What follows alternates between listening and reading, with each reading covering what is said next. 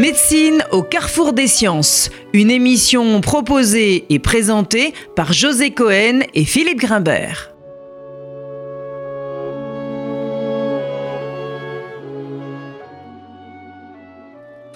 Bonjour à tous, bienvenue sur euh, RCJ. Le thème de notre émission aujourd'hui sera consacré à une étrange confrontation. Celle de l'œuvre et de la pensée de Baruch Spinoza, philosophe du XVIIe siècle, et de nos connaissances les plus actuelles en biologie, et en particulier dans le domaine des neurosciences et de l'intelligence artificielle.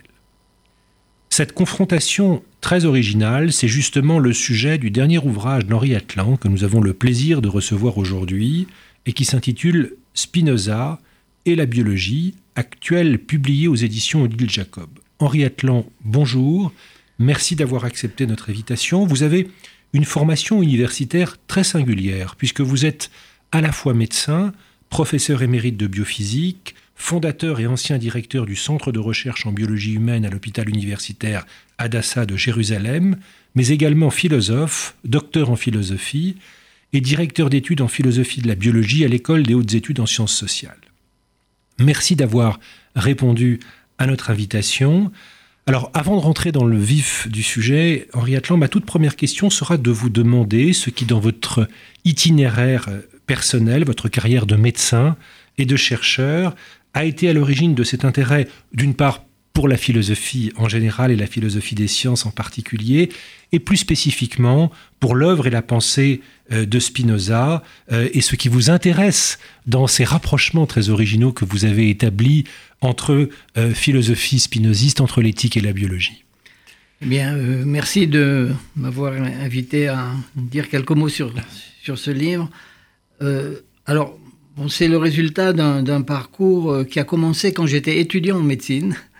Et j'ai eu la chance par hasard d'avoir comme voisine dans l'immeuble de palier une grande philosophe qui, s'appelait Dina Dreyfus. Et qui était à l'époque professeur de, de, de, terminale, puis ensuite de classe préparatoire, puis qui en plus est devenue inspectrice de philosophie. Enfin, Et euh, on avait de temps en temps quelques conversations. Moi, je m'intéressais un petit peu en parallèle avec mes études, euh, avec comme ça laissait quand même quelques temps. Eh bien, euh, je feuilletais un petit peu quelques livres de philosophie. Et donc, j'avais des conversations avec elle. Et un jour, euh, j'en suis arrivé à lui demander mais à quoi sert la philosophie? Alors euh, évidemment là, elle a bondi en me disant mais c'est nous qui sommes au service de la philosophie, etc. Bon. Et c'est là où elle me fait une déclaration extraordinaire.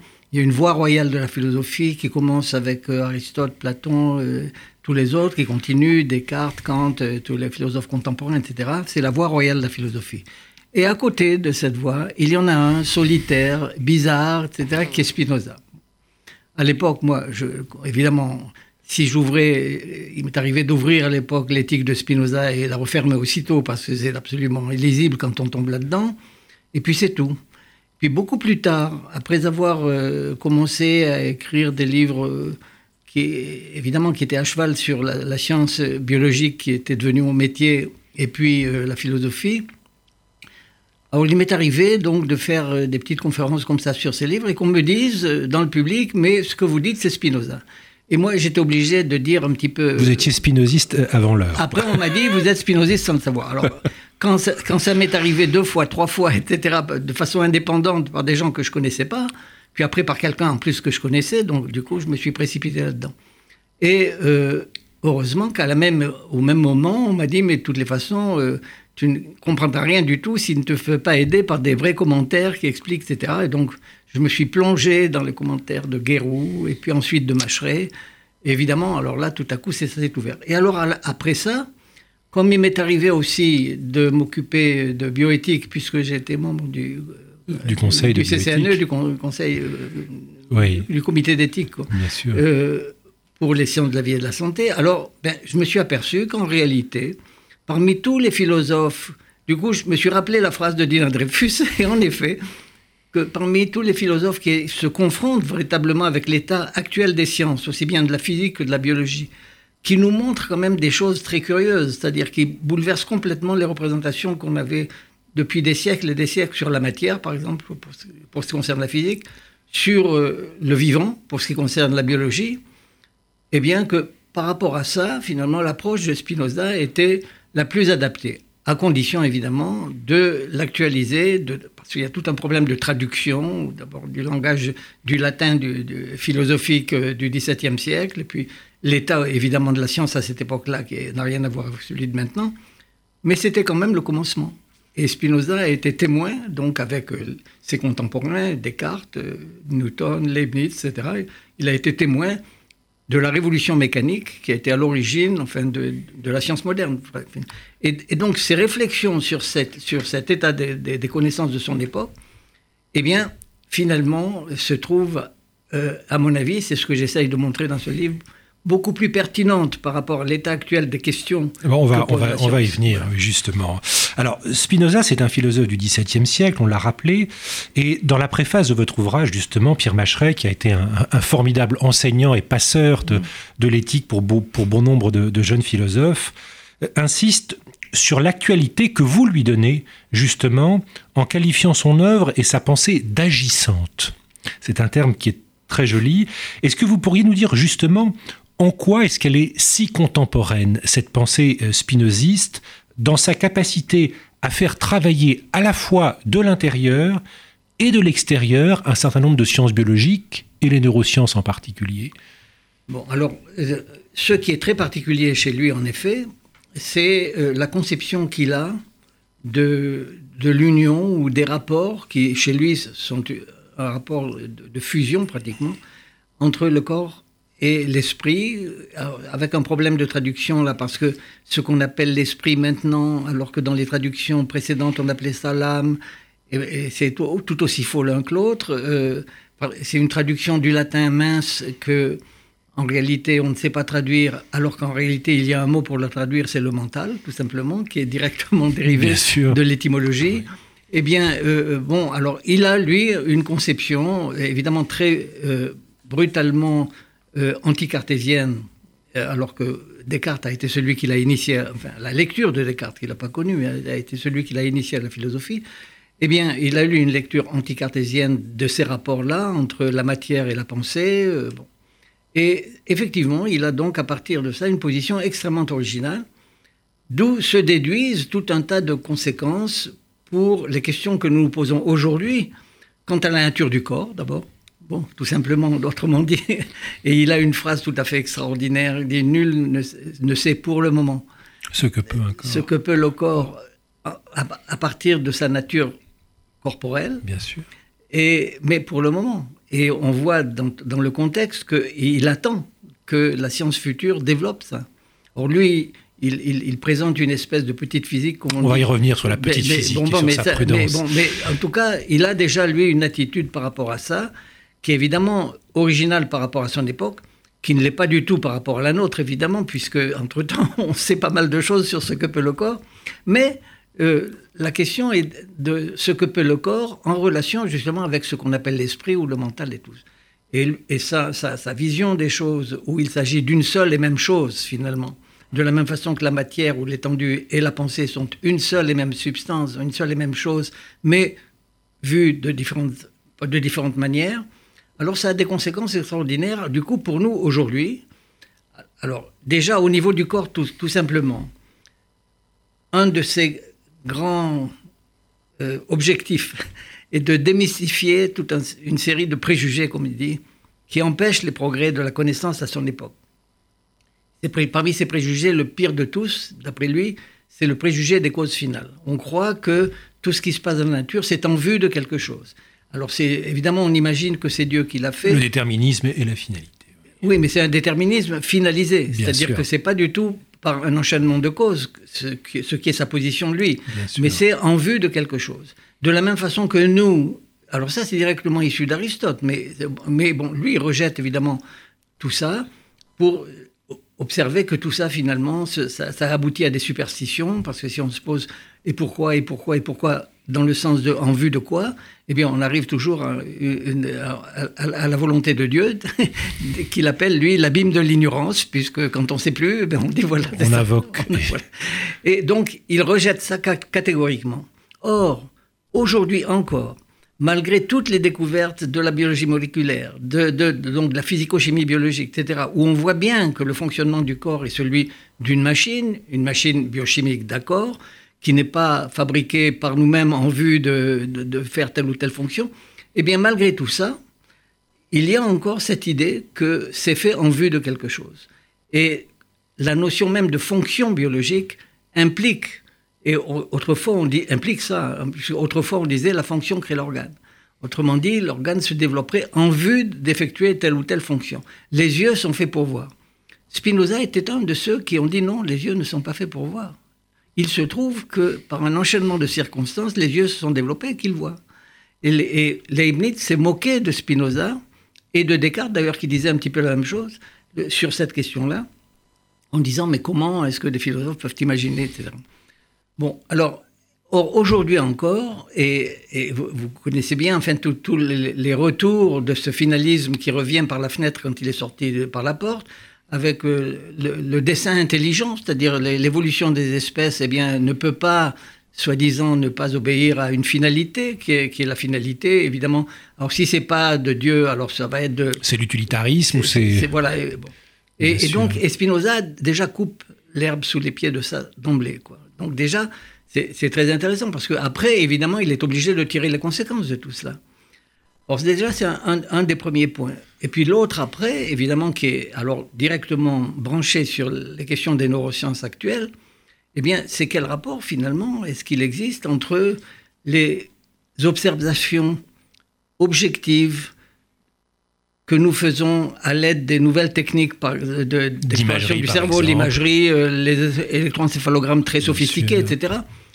D'une part, donc on arrive à isoler et à identifier des, zones, des circuits, pas seulement des zones, mais des circuits de, de communication à l'intérieur du cerveau, qu'on arrive à corréler avec des états subjectifs qui sont exprimés par le sujet, qui est lui-même objet d'expérimentation.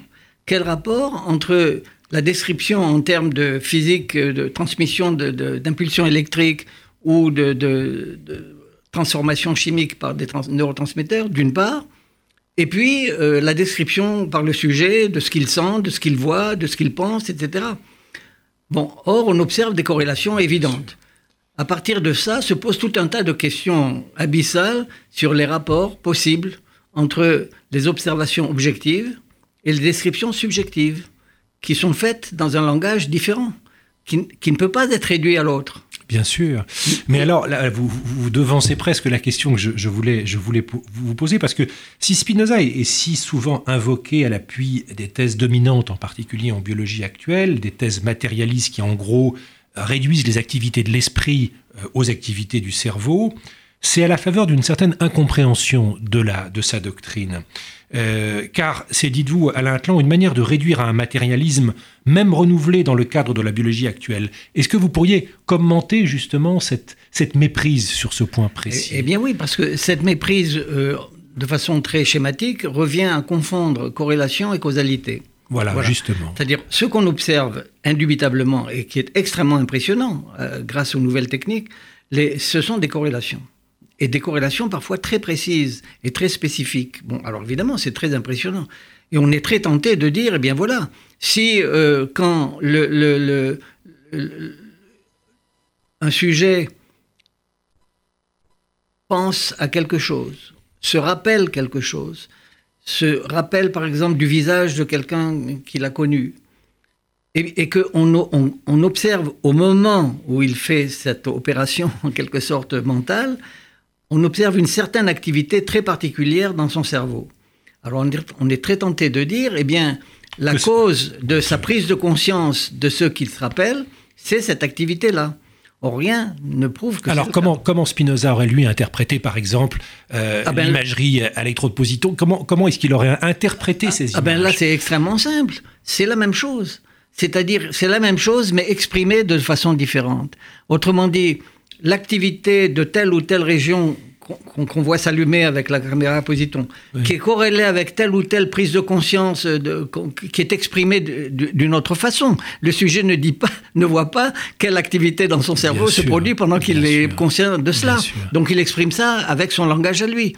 Eh bien, le, Spinoza vous dirait, mais c'est, c'est, à la fois le corps et le mental qui sont unis et qu'on ne peut pas dissocier, qui fonctionnent en même temps. Et l'un n'est pas la cause de l'autre, ni dans un sens, ni dans l'autre. Autrement dit, c'est ça qui est évidemment contre-intuitif d'une certaine façon, parce qu'on a toujours l'impression que c'est le contraire, c'est-à-dire que l'un est la cause de l'autre. Dans le cas, évidemment, du matérialisme en question, on a l'impression que c'est l'activité du cerveau qui est la cause de la pensée. Vous savez que au, début du 19e siècle, Cabanis disait le, le cerveau sécrète la pensée comme le foie sécrète la bile. Eh Alors aujourd'hui, on n'ose plus dire ça comme ça, de façon très brutale.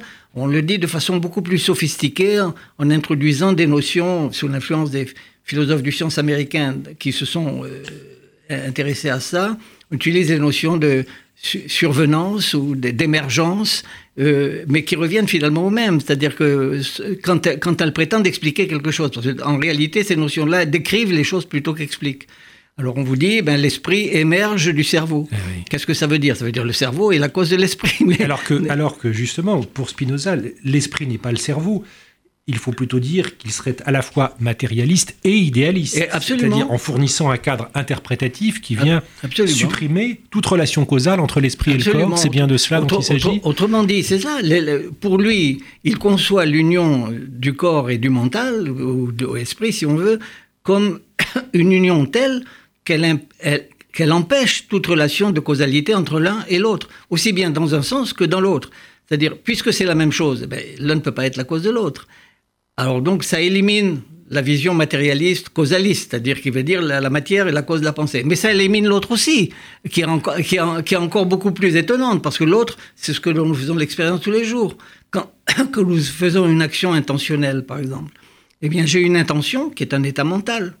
Et je suis absolument persuadé que cette intention qui est la cause du mouvement du corps que je vais faire pour faire cela. Or non, ça, il l'élimine tout autant. Et, alors, ce qui est intéressant quand même, c'est que bon, il y a des modèles aujourd'hui, à la fois des modèles théoriques auxquels j'ai moi-même un petit peu participé, mais surtout des observations neurophysiologiques qui confirment cela.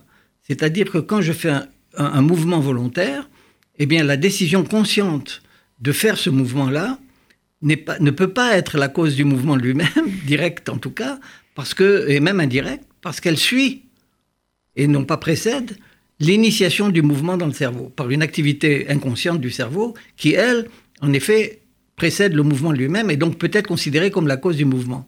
Mais la, décision consciente qu'on peut suivre justement par analyse d'abord électroencéphalographique, ensuite confirmée par imagerie, cette décision consciente, elle, suit, ne précède pas l'initiation inconsciente. Donc elle n'est pas forte, évidemment. elle l'accompagne. Vous voyez, autrement dit, c'est une espèce de, là, de confirmation, si on peut dire, si vous voulez, de, de, la vision euh, spinoziste de, de, ce rapport. Bien sûr.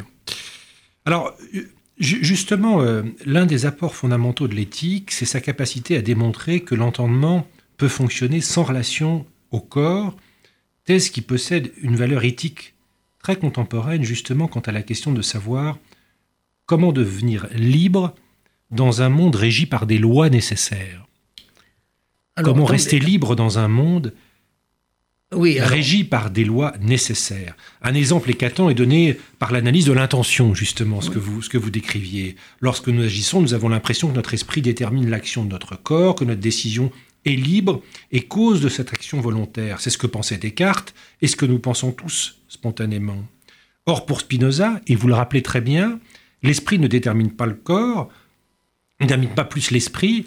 Et donc, est-ce qu'il y a une contradiction majeure des neurosciences et en particulier nos perspectives de mutation engendrées par l'intelligence artificielle? Est-ce qu'elle ne se fourvoie pas là, justement, dans cette ambition qui serait de, venir contre cette, cette idée spinoziste première? Alors ça, euh, tout dépend. Vous voulez, les techniques d'intelligence artificielle qui sont d'ailleurs beaucoup plus anciennes qu'on le dit, hein, puisque ça a commencé déjà bien, il y a bien longtemps, euh, dans les années d'abord 70, puis ensuite euh, avec des hauts et des bas. Mais ces techniques, même telles qu'elles existent aujourd'hui, qui sont en effet beaucoup développées, eh bien, euh, sont des techniques de simulation de l'intelligence humaine. Mais maintenant, en réalité, le, le, la machine, le programme informatique y compris quand il réalise des opérations que le programmeur n'a pas, prévu, pas prévues, puisqu'on en est là déjà maintenant, avec une certaine autonomie en quelque sorte des programmes, eh bien même quand ça arrive, la machine ne comprend pas du tout ce qu'elle fait.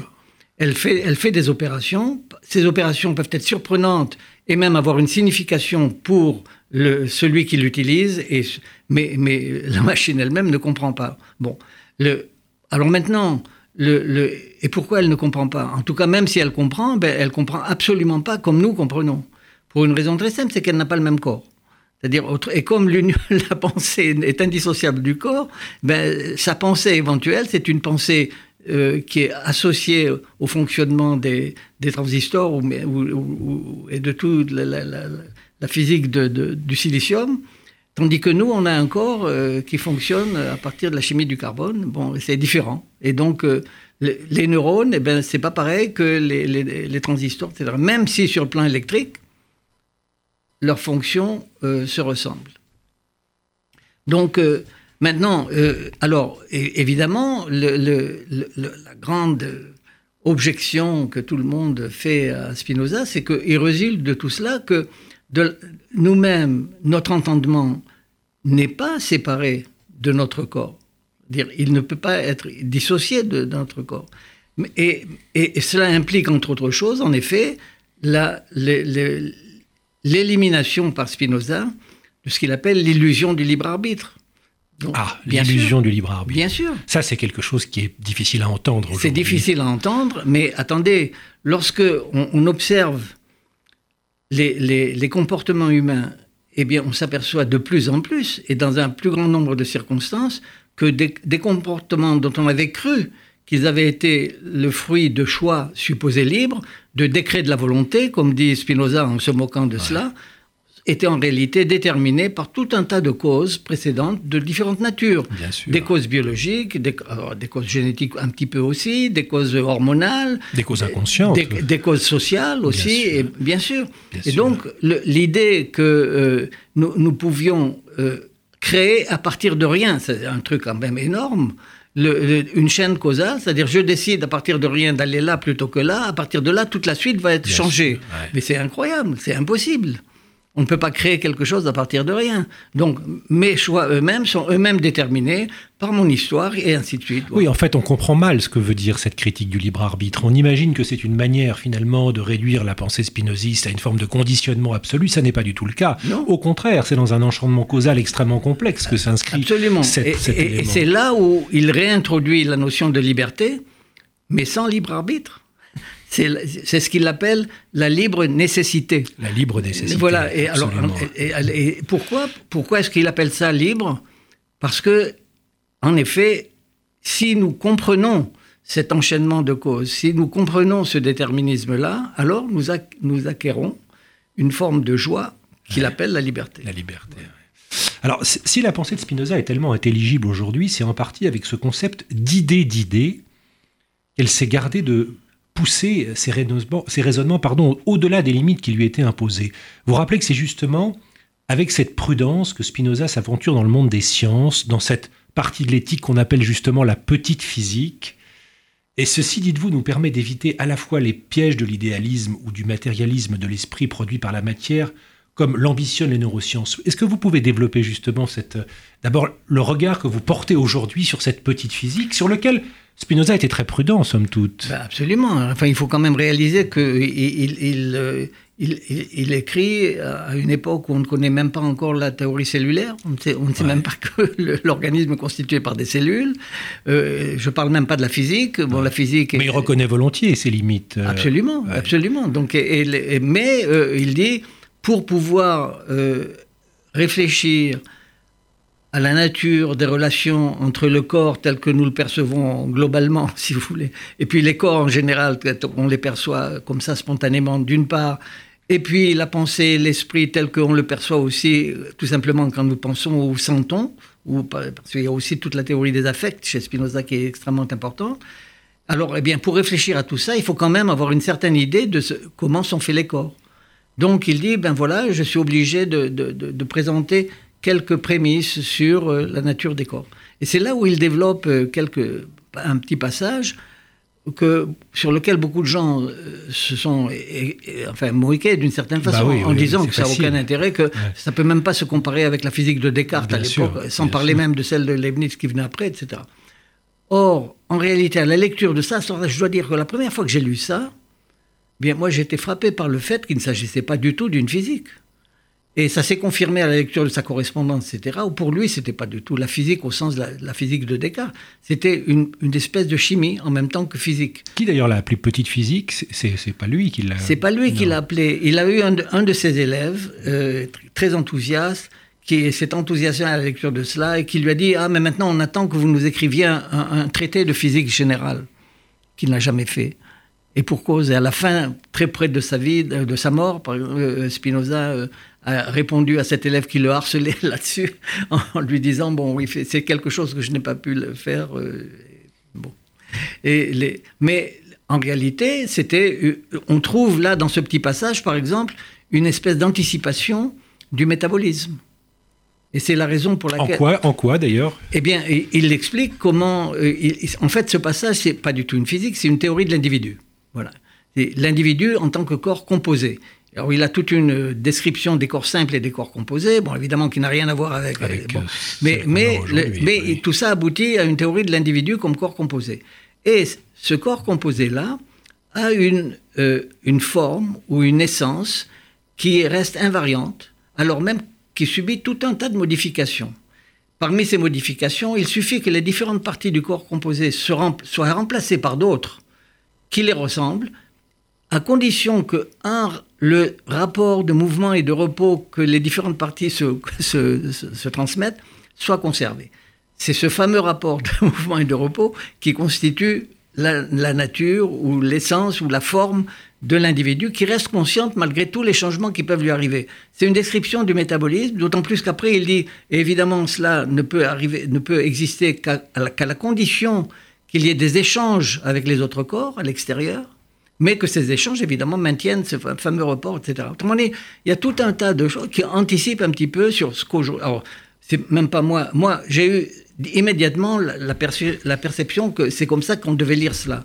Puis j'ai eu euh, j'ai été content après de lire qu'un autre philosophe euh, qui m'avait précédé avait dit exactement la même chose. Et ce philosophe, c'était Hans Jonas, qui était un des premiers qui se soit intéressé à la biologie moléculaire dans les années 60.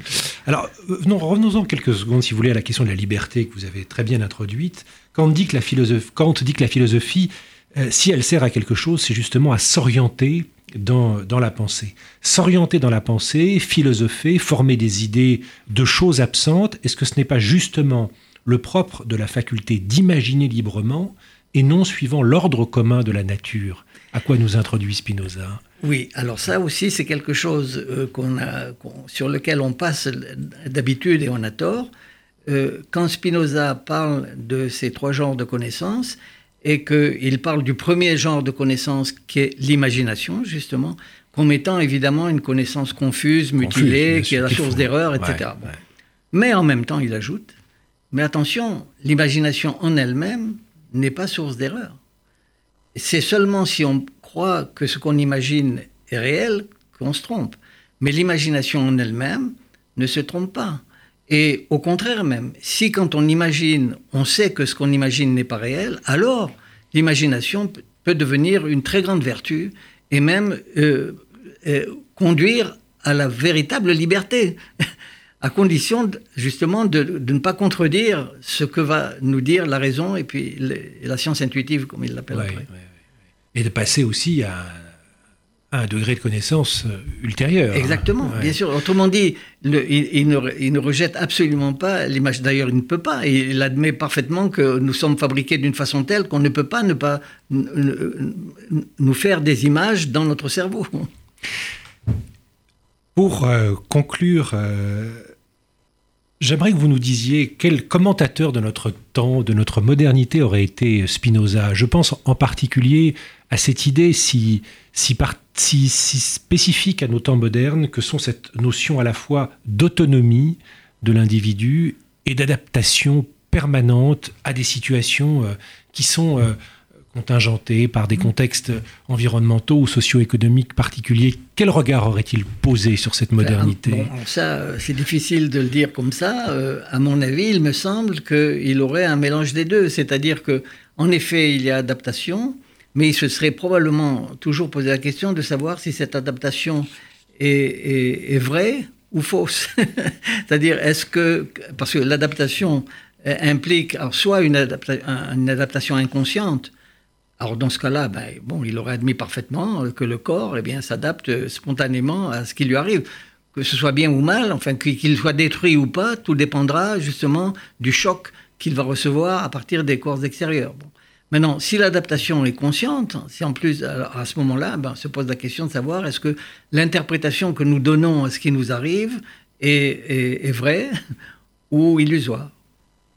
Henriette Laure, merci. J'invite évidemment euh, tous nos auditeurs à parcourir votre ouvrage passionnant, je le rappelle, publié aux éditions Odile Jacob, sur Spinoza et la biologie actuelle. Merci de nous avoir rendu visite et à très bientôt. Merci à vous. C'était Médecine au carrefour des sciences.